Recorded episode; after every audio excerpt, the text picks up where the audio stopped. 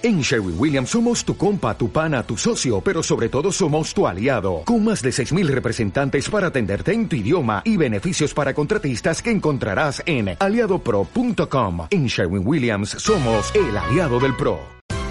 Esto es una producción de Mindalia Televisión y Mindalia Radio, audiovisuales sin ánimo de lucro de mindalia.com, para aportar conocimiento y crear conciencia. Mindalia.com, la primera red social de ayuda altruista a través del pensamiento.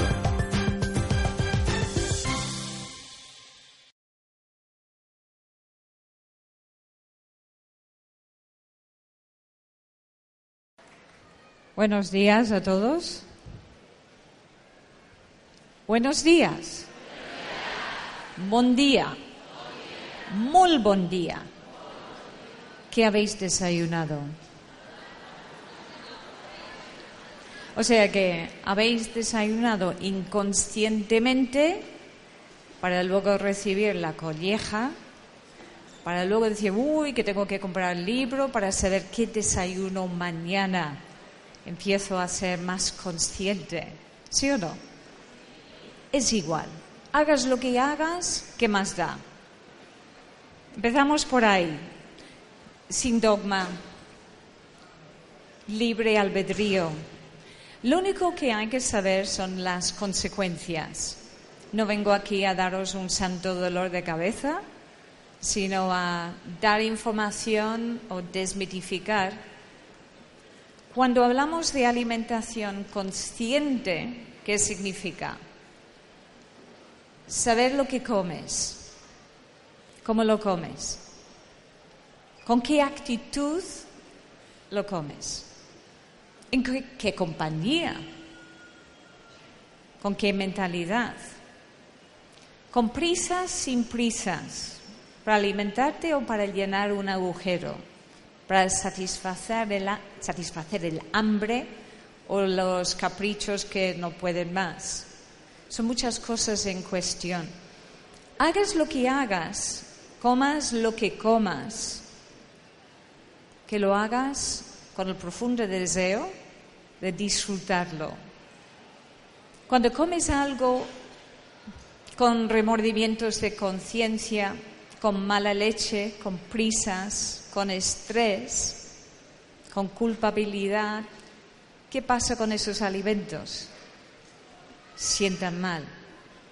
Y si tú cocinas para la familia, para la pareja, o para otras personas, o si tu trabajo es servir comida, ¿cómo lo haces?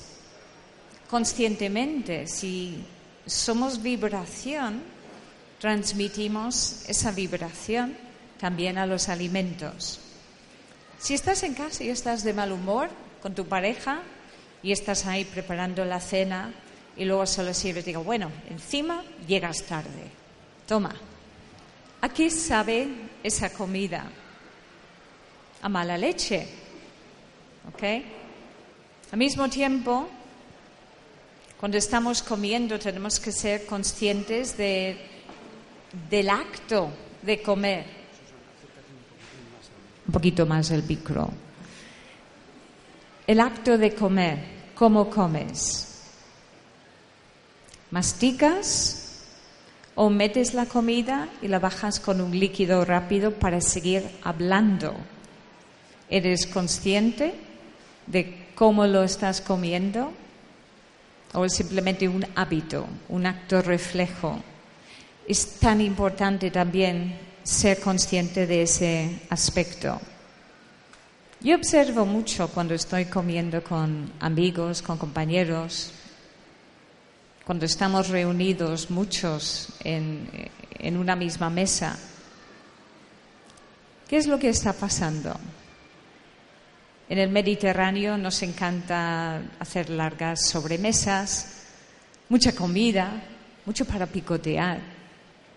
Y estamos ahí agarrando trozos de pan, el alioli, el aceite, y antes de que llegue ni siquiera el primer plato, ya nos hemos hinchado de pan, la bebida, y hablamos y hablamos y hablamos. Llega el primer plato, dice, ay, qué bien, pero ¿realmente ya tienes hambre? o ya te has olvidado. No tenemos conciencia. El primer acto cuando nos sentamos a comer es ser consciente de lo que venimos a hacer. Primero, agradecer en tu corazón, en tu mente, la posibilidad de tener alimentos en un plato para poder comer, para poder sobrevivir. Porque cuando nos atrevemos a mirar un poquito más lejos de nuestra casa, nuestra mesa, nuestra familia, a nuestra comunidad, nuestro país, podemos ver que hay otras personas que no tienen esa posibilidad. Tenemos que primero ser conscientes que somos afortunados de poder hacer algo que hacemos todo el día, todos los días del año. Es una oportunidad para reflexionar y desear que otras personas en el mundo puedan tener suficiente comida para poder sobrevivir, agradeciendo lo que tenemos. Eso es conciencia. Yo he podido ver a personas pasar mucho hambre y cuando reflexiono y digo, pero soy rica, abro mi nevera, mi despensa y están repletos de alimentos. Pero encima, ¿qué hacemos? Tiramos. Ser consciente de tu alimentación es saber cuánto es suficiente. Esto antes de que empecemos a, a mirar las reglas básicas para poder alimentarnos. ¿Cuánto es suficiente? Si yo pregunto, ¿cuántos de vosotros queréis perder peso? ¿Me atrevo a preguntar? Pregunto, ¿cuántos de vosotros queréis perder peso? Más, más. Yo veo mucho gordito, mucha gordita, mucha barriguita, mucho cartucho, ¿no? Yo, yo no, yo no. Yo feliz con mi cuerpo. Hay que amarse y respetarse. Comer lo suficiente para tu metabolismo, sea como sea tu cuerpo. Estar sano, ágil, poder subir y bajar escaleras. Ahora bien, si quieres perder peso, ¿qué vas a hacer? Sufrir, ponerte a dieta, estar ahí contando los días, Dios mío, cuánto tiempo tengo que estar así, haciendo un sacrificio. Entonces, eso no es ser consciente, eso es sufrimiento. Cuando hay sufrimiento implicado en tu proceso de alimentarte, es veneno para tu cuerpo. Se liberan químicos que no son beneficiosos para ti. Baja la frecuencia, baja la vibración y tus células van a responder según esa frecuencia, según esa vibración hagas lo que hagas, lo tienes que hacer con amor al, arte, amor a tu cuerpo, satisfacerse el cuerpo, pero disfrutarlo. Seas vegetariano, vegano, seas macrobiótico, seas carnívoro, hagas lo que hagas, aunque te alimentes de fast food, porque la creencia tiene tanto que ver también. ¿Cuántas veces decimos, si te lo crees, lo creas. Si piensas que un alimento te va a engordar, te engorda. Yo digo, cuanto más te pesas, más pesarás. Porque te subes a la báscula con miedo. ¿Sí o no? Te pones de puntillas a ver si pesas un poquito menos. te quitas los zapatos. A ver. Estás obsesionado con tu peso. Cuando hay un exceso de peso, hay desequilibrio en el cuerpo. Yo lo veo en mi casa, por ejemplo, tengo una hermana con un sobrepeso tremendo y siempre que me ve a mí me dice, ¡oh, qué delgado estás! Y yo le digo, qué hermosa estás. Porque no se ama. Si tienes un sobrepeso, ama cada gramo de tu cuerpo. Porque ¿qué tipo de mensaje estarás mandando a tus células? Te miras en el espejo y dices, ¡oh, qué asco! Madre mía, te pones así, ¡uf!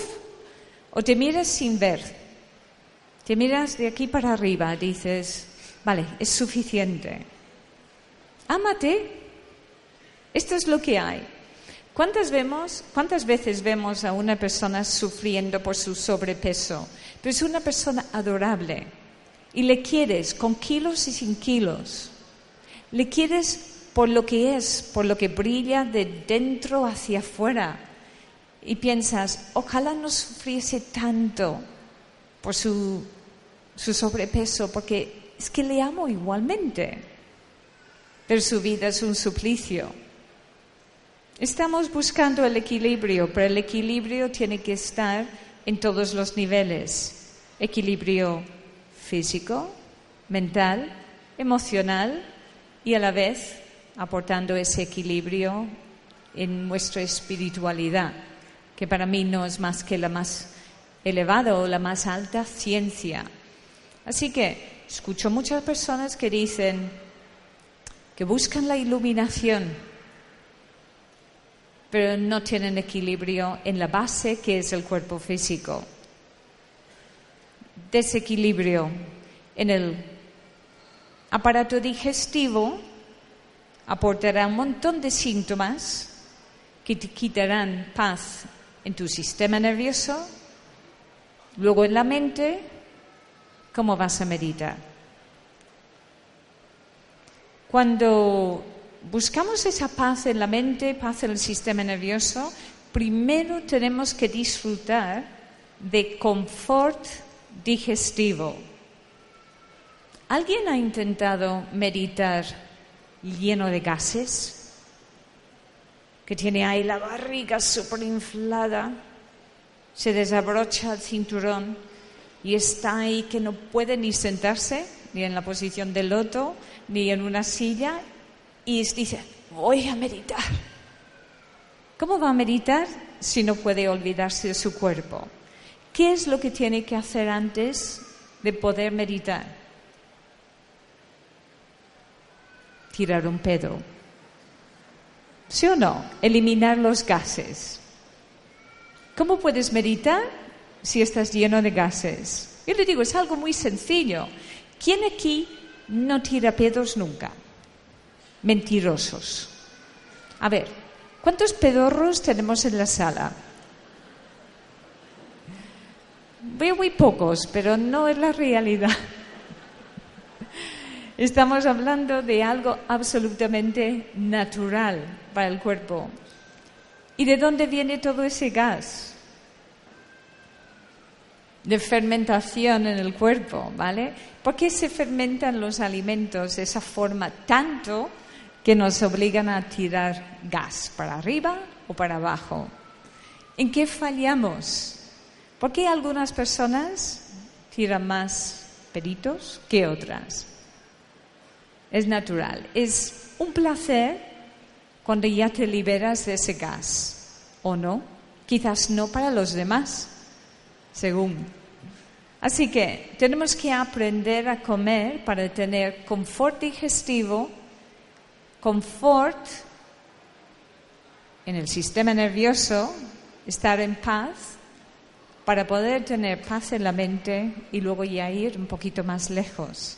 Así que ese equilibrio es lo que yo he estado estudiando durante quizás 30 años, observando primero la familia y luego ya buscando ese equilibrio también en mi propio cuerpo. Y digo, si ha funcionado para mí, puede ser útil para otras personas. O sea que es una invitación a que cada uno experimente en su propio cuerpo. Buscar qué te falla, qué necesitas.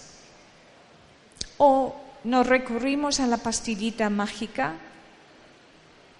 buscamos tapar síntomas o vamos a buscar la raíz del problema que deseas para ti, encontrar soluciones. Entonces hoy venimos a hablar de soluciones.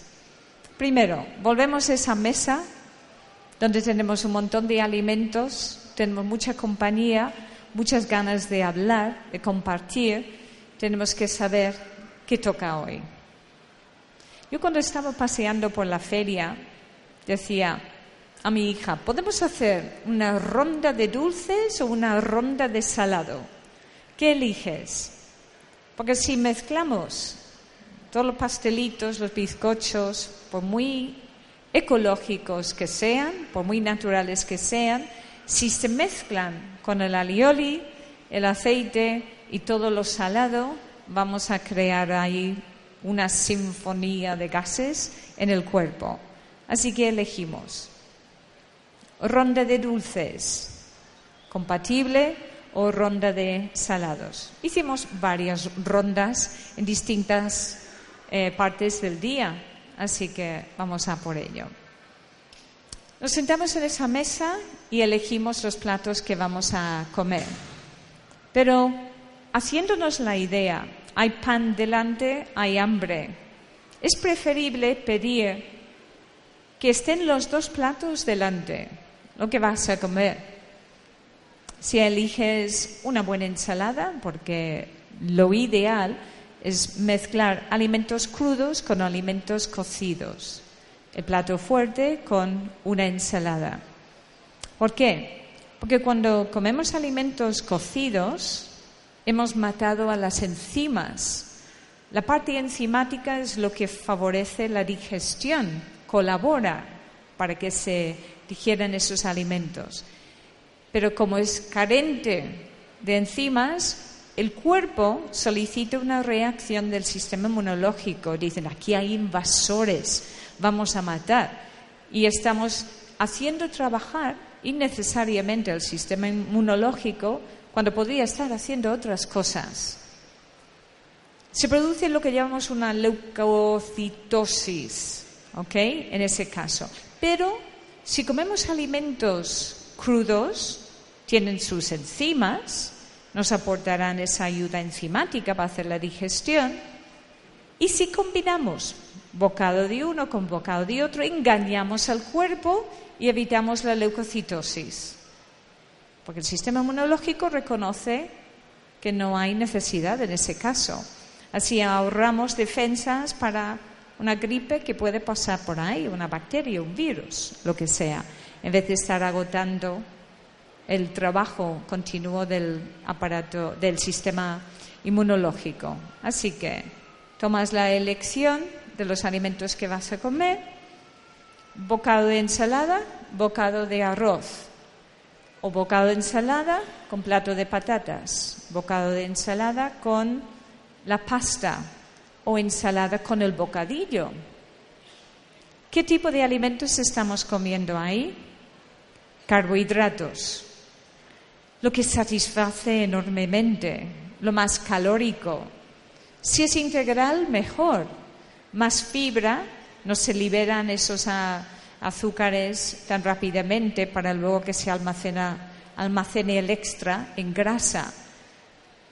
¿Qué es importante en esa ensalada a tener en cuenta para asegurar de que no haya una fermentación posterior con los gases incluidos? ¿Qué tenemos que tomar en cuenta, tener en cuenta? Que en una comida de pasta, pan, patatas, arroz, carbohidratos, que no haya ácido en la ensalada, ni vinagre ni limón. ¿Por qué? Porque el ácido corta la producción de la ptialina, que es una enzima producida en la saliva, que hace la casi total digestión de los carbohidratos. Si tomamos ácido, tenemos garantizado después hinchazón de barriga y quizás otros síntomas menos agradables todavía. Pero empezando por ahí, podemos eliminar el efecto gas. ¿Por qué? Porque pasado ya el estómago, pasado ya el, el baño de ácido clorhídrico en el estómago, llegamos al duodeno, un cortito trozo de intestino, en el cual el páncreas tiene que echar o verter sus enzimas pancreáticas, entre las cuales está la amilasa, que está realmente para terminar de completar la digestión de los carbohidratos de que quizás en la boca no se haya hecho del todo, pero no tiene la fuerza ni la cantidad necesaria para poder hacer una bomba de digestión. ¿Qué pasará? En el intestino se producen endotoxinas que se encargarán de terminar la digestión de lo que no se haya hecho en la parte superior del aparato digestivo. Y para los carbohidratos, una fermentación antinatural para terminar de completar el proceso. En esa fermentación a ese nivel es donde se produce gas tiene que salir por algún lado, si no te hinchas y te hinchas como un balón. Las proteínas mal digeridas en el estómago por un ácido clorhídrico insuficiente, por estrés, por ejemplo, en edad de la premenopausia, también pasa, compromete la producción del ácido clorhídrico. Con la edad va disminuyéndose. Entonces, una proteína mal digerida, carne, huevos, queso, frutos secos, pescado, leche, se pudre literalmente en el intestino. Se pudre, se produce una putrefacción intestinal. ¿Cómo puedes saber si has pasado por una putrefacción intestinal? Te lo dirá la persona que entre detrás de ti en el baño. Cariño, estás podrido. Okay, literalmente huele muy, muy ofensivo. Así es una manera cuando observamos nuestras deposiciones, podemos ver cómo hemos digerido. Es una muy buena práctica. Cuando vas de vientre, Echa un vistazo.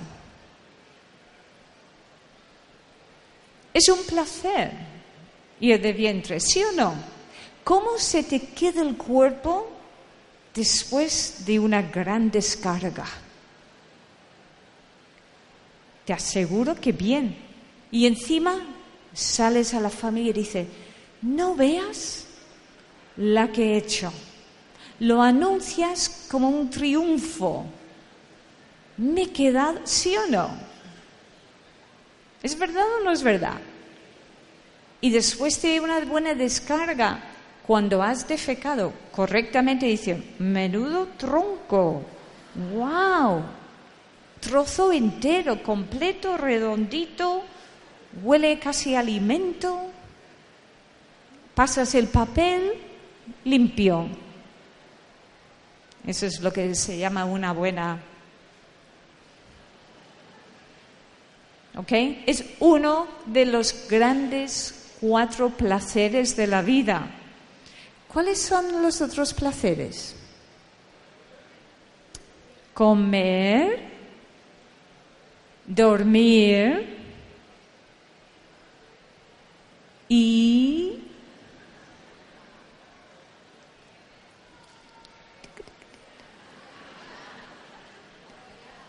Para los que podáis y tengáis pareja, sí, hacer el amor. Y si te falta una de esas cuatro cosas, ¿cómo cambia tu carácter? Salvo que tengas un super control zen. ¿Cómo es, ¿Cómo es el carácter de una persona que lleva varios días estreñida? ¿Cómo está la persona? Amargada, mala leche, mal carácter. Y después de defecar, ir de vientre, ¿cómo te quedas? Y después de un placentera, placentero mm, momento de sexo amoroso, ¿cómo se te queda el cuerpo? ¡Wow! Después de una comilona entre amigos en buena compañía, ¿cómo te quedas? Echarías una siesta más rica. Y después de un largo descanso de dormir, es lo mismo. Son los cuatro placeres que pide el cuerpo para poder estar en armonía. Ahora encima, si además meditas, sales de una meditación y dices, oh, ¿cómo me he quedado? Yo, perdona, ¿qué es lo que acabas de hacer? ¿Dormir? ¿Meditar? ¿Hacer el amor? ¿Y de vientre? No, solo ha sido una meditación, los cuatro en uno. ¿Ok? Buscamos ese placer también. Ya vamos más allá de lo físico y aporta otro tipo de equilibrio. De hecho, cuando llegas a un nivel de equilibrio, no necesitas ninguno de los cuatro. ¿Alguien ha llegado a ese estado ya? Que ya puede estar en control de su cuerpo físico, que puede prescindir de todo. No, claro, ya están iluminados en otro plano. Pero estamos aquí y ahora, vivimos aquí en 3D y vamos a aprender a aportar equilibrio a ese nivel. ¿Ok?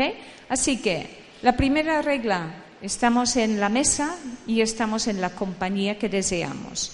Pero si hay alguien en esa mesa que te cae fatal, ¿te corta la digestión o no? ¿O eres una persona suficientemente equilibrada que no te importa? Te invita la suegra a casa a comer. ¿Qué vas a hacer? ¿O no? ¿O tienes una suegra súper amorosa? ¿Ok? Si vas a ir a casa de una persona por obligación y por lo que sea no estás en paz con esa persona, ¿sabes lo que hacen en el Oriente? Si tienen que comer en un lugar donde no se fían demasiado o van a un restaurante y no saben el chef de qué humor estaba, o si alguien le tiene ganas o te han servido la comida con mala leche, ellos cogen los palillos encima del plato de comida y los cambian de mano y otra vez. O sea, hacen así.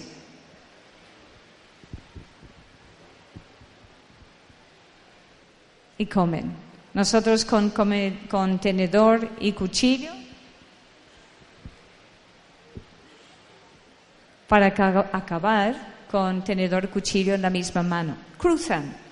Y ellos dicen que eso deshace cualquier trabajo que se haya hecho consciente o inconscientemente.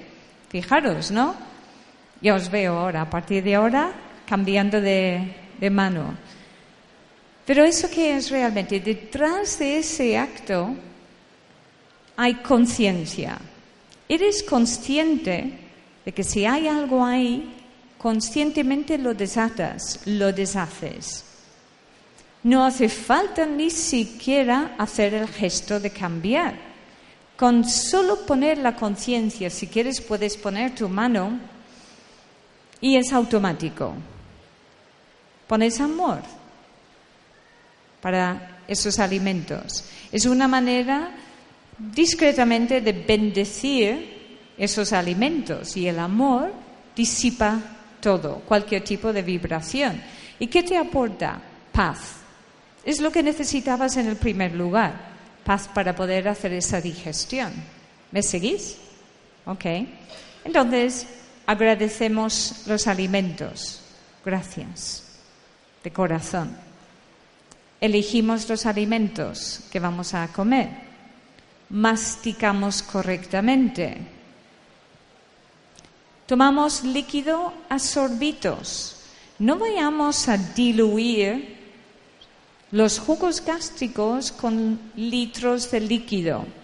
Si masticamos lo suficientemente bien, vamos a conseguir que los alimentos se conviertan en líquido en la boca, vamos a beber el alimento y el líquido que vayamos a tomar, sea el que sea, vamos a masticarlo también, vamos a ensalivar.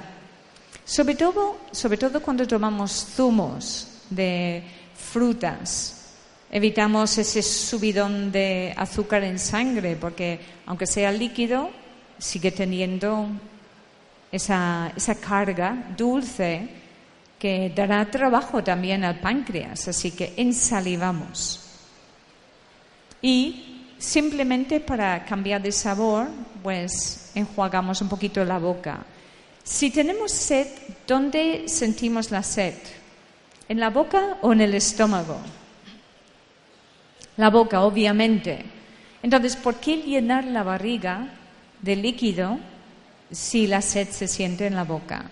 Simplemente tomar líquido, enjuagar un poquito discretamente y ya hemos eliminado la sed conscientemente. Eso de beber dos litros de agua al día, si hacemos una dieta hidratada, no hace falta apenas beber, porque tus alimentos son tu agua. Y así garantizamos enzimas, minerales, vitaminas y no estaremos sobrecargando el trabajo de los riñones. ¿Ok? Así que eso también hay que tenerlo en cuenta. dieta hidratada. Si quieres perder peso, puedes comer la cantidad que necesites sin sufrimiento, pero hasta que no encuentres tu peso ideal, puedes, eh, puedes hacer lo siguiente, comer el doble de alimento crudo que de alimento cocido. Mirando tus proporciones en los platos que tienes delante, haremos dos bocados de, ensalada, un bocado de arroz. Dos de ensalada, uno de arroz. Estamos hidratando y estamos a la vez satisfaciendo el hambre, el apetito. Cuando hayamos encontrado el equilibrio en el cuerpo físico, ya no necesitaremos dos bocados y uno, pasaremos una proporción de bocado de ensalada, un bocado de plato de alimento cocido. La dieta será hidratada gracias a la ensalada. Cuando nos sentamos delante de alimentos en la mesa y hay hambre, mucho hambre, ¿Qué es lo que hacemos normalmente? Si ponemos la ensalada de primer plato, ¿la ensalada satisface el apetito? No. ¿Y qué haces? Para llegar antes al plato de alimento cocido, lo comes rápido. Para adentro, para adentro, para adentro. No masticas, engulles, rapidito, o lo pasas con pan. Eso luego hará que tengas gases la fibra no correctamente triturada te dará gas. Pero si hacemos bocado de ensalada, bocado de arroz, estamos satisfaciendo el hambre, eliminando gases, hidratando y encima aportando, alimentos. Si tienes mucho hambre y prescindes de la ensalada, el arroz no sentirás esa saciedad hasta que todo el arroz no haya llegado al estómago. Pero si comes rápido todo el arroz, lo más seguro que antes de que llegue todo abajo, seguirás comiendo y comiendo y comiendo y demás tendrás sobrepeso. Luego cuando haya caído todo el estómago, digo, uy, qué peso que tengo aquí, qué pesadez, oh, no me entra nada más. ¿Y qué haces? El café, el té, más líquido para bajarlo todo. ¿Qué te pide el cuerpo después? Dormir. Para un ahorro energético, para que en vez de estar en actividad, el cuerpo pide descanso para que pueda hacer esa digestión pesada. ¿Ok? Eso es un poquito siguiendo la lógica hacia a dónde vamos para encontrar qué es lo que estamos haciendo mal y cómo haciendo cuatro cambios en nuestro modo de, comer para tener buena salud y buenas digestiones y buenas evacuaciones. Ese ahorro energético de aportar el confort digestivo es lo que nos va a se va a guardar ese ahorro energético para desintoxicar el cuerpo, para las defensas cuando hagan falta, para tener más vitalidad. Después de una comida podrás hacer cosas, actividades, tendrás lucidez mental, tendrás alegría, tendrás chispa, tendrás otro estilo de vida. No, oh, después de comer no soy nadie, no soy persona. Simplemente gozarás de, de mayor salud. Así que es una cosa a tener en cuenta también que si después de una comida no sirves para nada. Falta de concentración. Lo que digo para nosotros también es para nuestros hijos. Si somos madres y padres, es una gran responsabilidad. Esos hijos van a adquirir nuestros hábitos, pero tampoco hay que ser tan estrictos. Si queremos pecar, que es lo que explico en los libros de alimentación consciente y menús conscientes, si queremos pecar, tenemos que pecar saludablemente, inteligentemente. Por ejemplo, yo con, mi hija, de vez en cuando decimos, va, venga, nos echamos un heladito, ¿vale? Y buscamos el rato correcto para ese helado, que sería en un rato, por ejemplo, a media tarde, con la digestión hecha. Con la digestión hecha va a ser más fácil que más fácil digerirse que no si lo echamos encima de la comida. Si hacemos esos postres dulces de pasteles, flan, helados, eh, fruta dulce después de la comida, ¿qué vamos a crear? Sino una fermentación con todas las consecuencias, una putrefacción intestinal si encima hay presencia de carnes y proteínas animales en esos alimentos. ¿Prefieres ahorrarte todo ese problema? pues aprender a hacer las mezclas.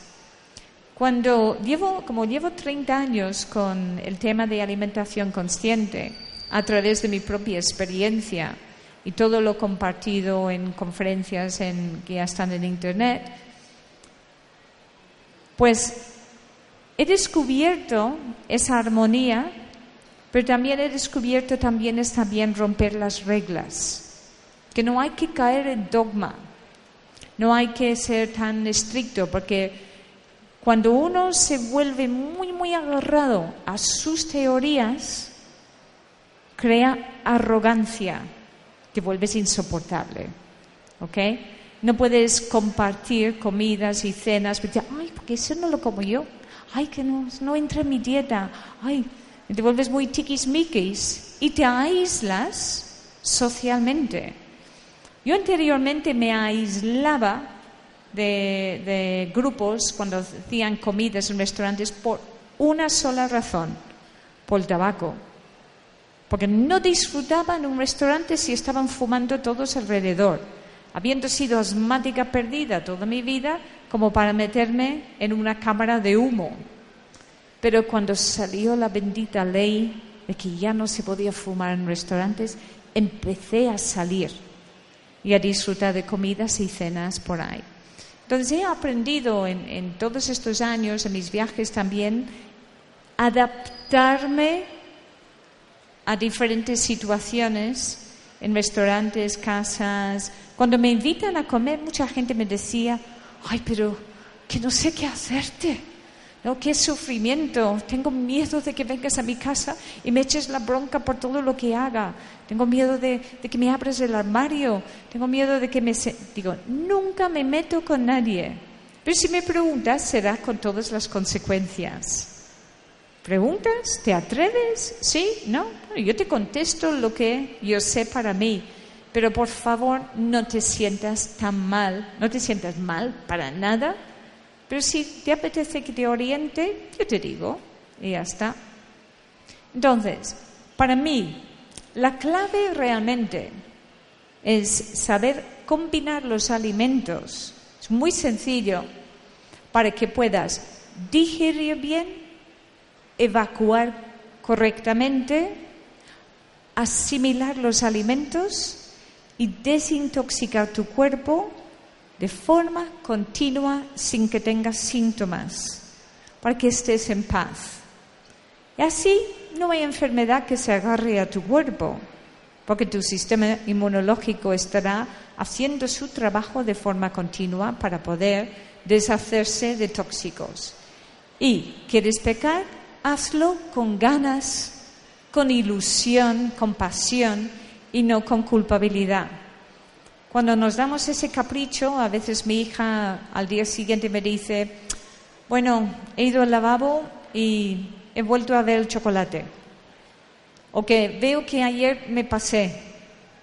El próximo día lo tendré en cuenta. Obviamente se olvida rápido, sí o no, como todos los críos. Pero cuando lo tenemos delante, ese helado, ponemos cara de mmm, lo disfrutamos enormemente. Hasta cuando estaba de viaje en el Oriente con los amigos, cuando me siento a disfrutar de una comida, lo muestro, lo demuestro. Y digo, Joana y yo estamos ayer comiendo las pizzas que hacen aquí riquísimas y las dos en la mesa dicen, mmm, qué rico. Mm". Pues en Vietnam aprendí una lección, que eso no se hace cuando haces, mmm. Nos pasó en una mesa y había unas mujeres vietnamitas que se echaban a reír cada vez que hacíamos, mmm, hacían, y al final pregunté, ¿pero qué les pasa a estas mujeres? Dice, y nos cuenta, es que en Vietnam, mujer que suspira, dicen que le falta sexo. Así que que tengáis cuidado de agradecer ese tipo de alimentos en según qué países, ¿ok? Así que a disfrutarlo. No comáis con culpabilidad, ¿ok? A menudo me viene y me dice, ay, pero es tanto el sacrificio, el renunciarlo. Digo, no, no te niegues ese placer. Cuando estoy con pacientes que les quedo una semana de vida, por ejemplo, porque es su momento y se van a ir en paz, les pregunto, si pudieras volver atrás, ¿qué cambiarías? Siempre dicen lo mismo todos.